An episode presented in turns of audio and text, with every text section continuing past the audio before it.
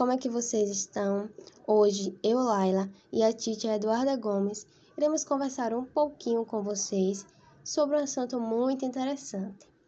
Eu gostaria de perguntar primeiro se vocês se lembram sobre a importância de adequar a nossa fala ao contexto em que nós estamos.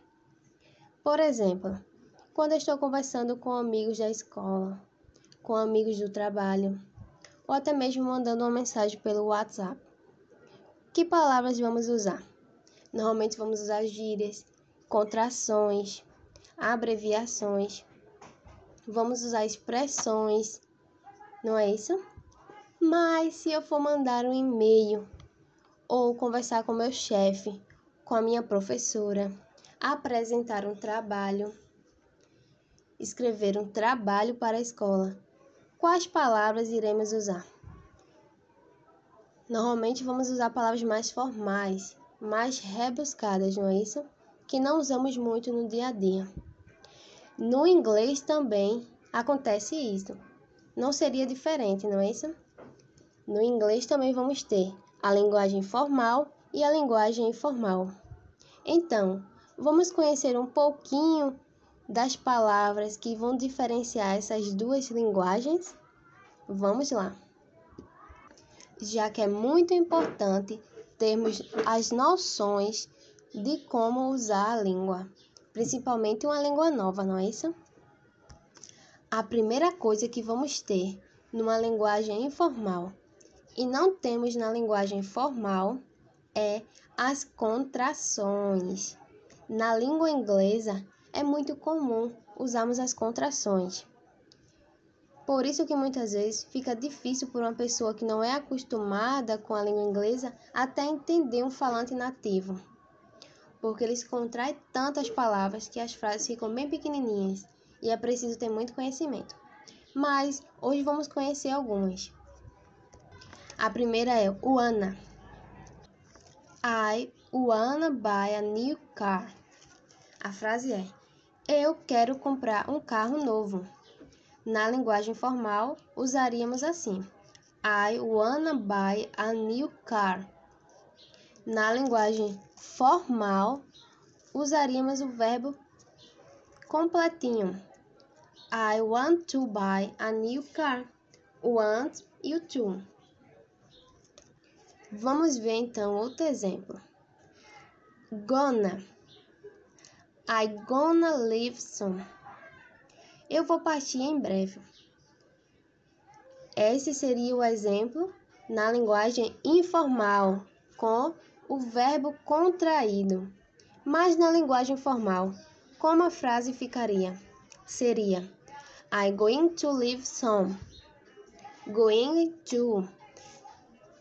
Vejam só, na linguagem formal usamos o verbo completinho, sem contrações.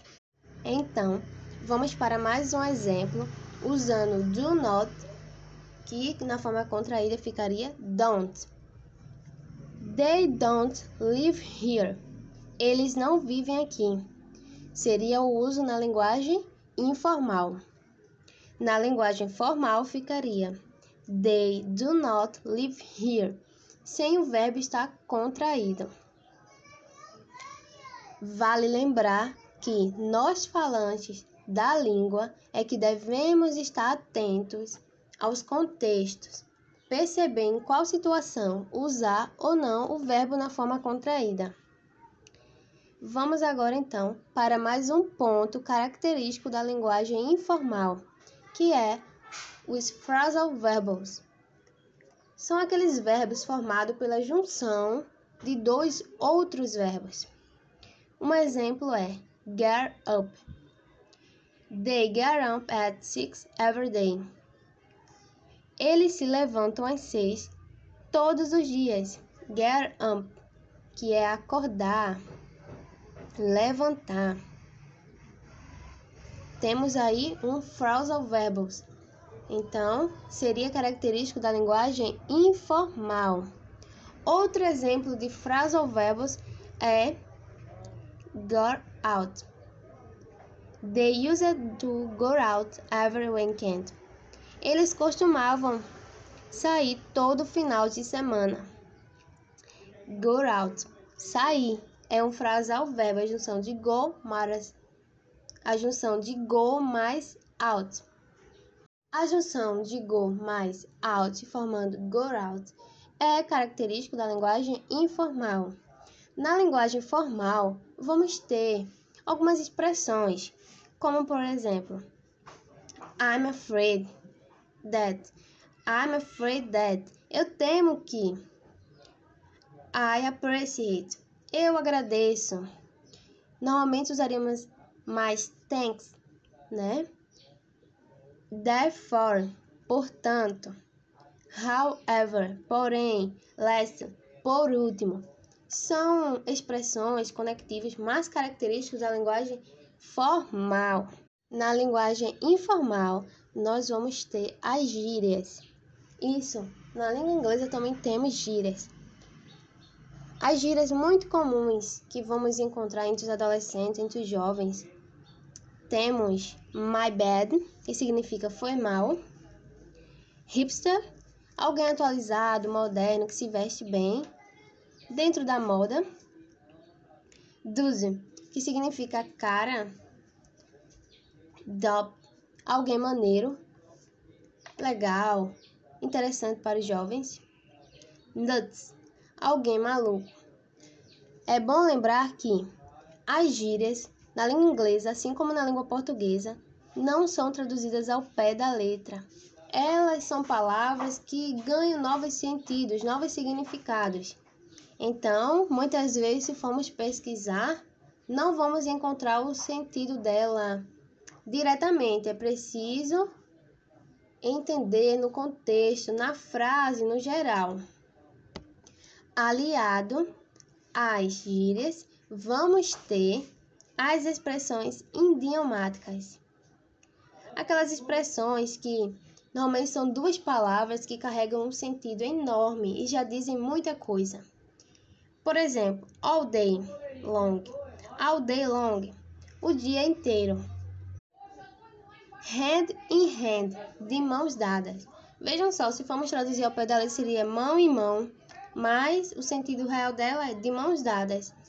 Assim como as gírias e expressões idiomáticas carregam sentidos diferentes do que está escrito literalmente. Never mind seria nunca mente? Não, é não tem importância. Fair play, jogo limpo. One never knows, nunca se sabe. Talk is cheap, falar é barato. É importante conhecermos os phrasal verbos, as expressões idiomáticas, as abreviações, as contrações, as gírias, porque dependendo da situação em que tivermos, vamos ter um vocabulário amplo para utilizar, como também vamos compreender a pessoa com quem vamos estar conversando, já que muitas expressões idiomáticas são próprias da língua inglesa, não vamos ter o equivalente na língua inglesa, na língua portuguesa. Então é preciso conhecer, estudar e praticar. Então vamos lá, né?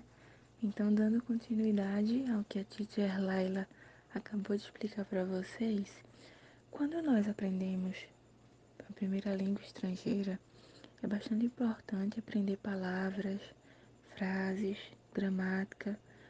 Porém, é muito importante também que nós, né, possamos ter a noção de uso de uma língua e também possa entender né, os diferentes níveis de formalidade da língua para que você também não acabe soando formal demais, né, com colegas de classe, com a família, ou até mesmo com amigos, né, ou informal demais com a teacher da escola ou a diretora, certo? Então, hum, diante do que a teacher Laila já explicou, quando a gente é, tem a linguagem informal, né, a gente precisa tentar algumas coisas. Então, trouxe um exemplo para vocês. É, Morgan e Johnson vão se cumprimentar, tá? Numa companhia. Então, vejam só o diálogo. Good morning, Mr. Morgan. Good morning, Mr. Johnson. How are you doing today? Nice to meet you, Mr. Brown. Welcome to the company.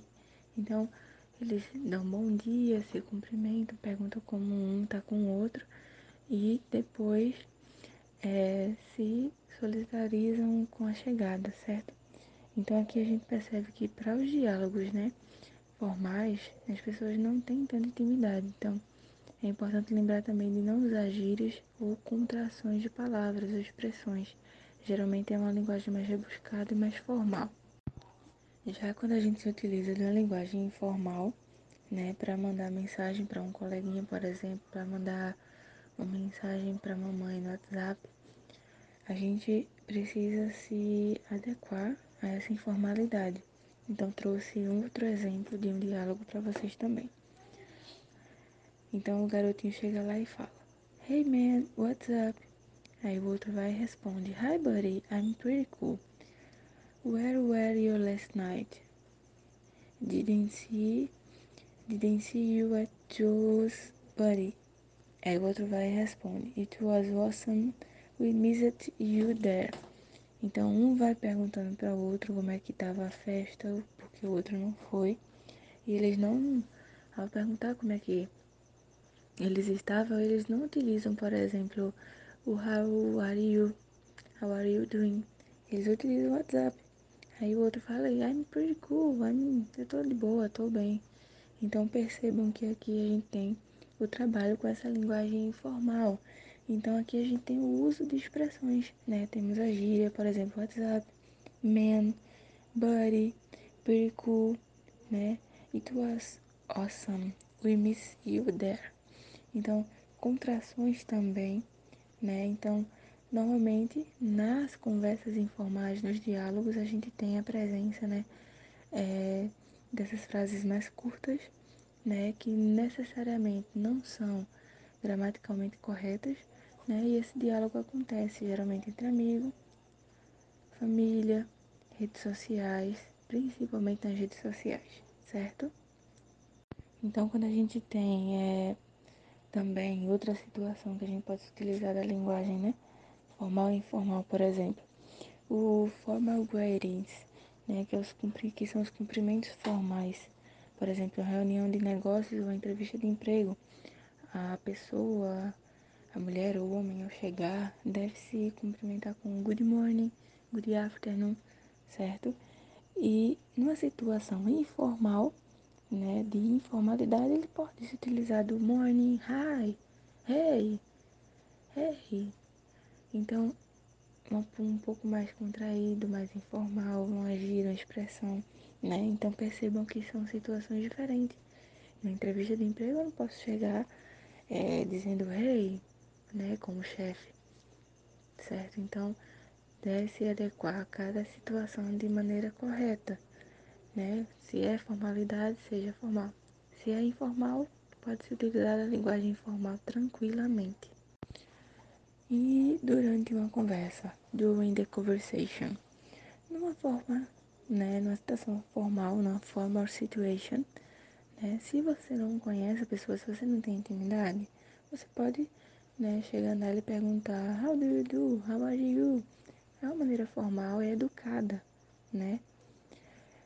E uma maneira, em uma situação informal situation, uma, forma, uma situação informal, se você tem intimidade com a pessoa, você pode chegar e perguntar, né? How are you doing? Né? What's up? É uma forma bastante informal e bem direta, bem íntima que você pode se utilizar, até porque você não vai chegar para a mamãe e vai dizer: Olá, mãe, como você está? Geralmente você chega, mãe, mãinha, né? Mamãe, mom, né? Tá, você tá como? Como é que tu tá? Né? É dessa maneira. Então, há situações e o nível de formalidade e informalidade vai de acordo com o conhecimento e intimidade que você tem com a pessoa. So, thank you so much, class, for the uh, company in the podcast. Então, muito obrigada pela participação, pela audição de vocês nesse podcast, certo? Até a próxima. See you soon!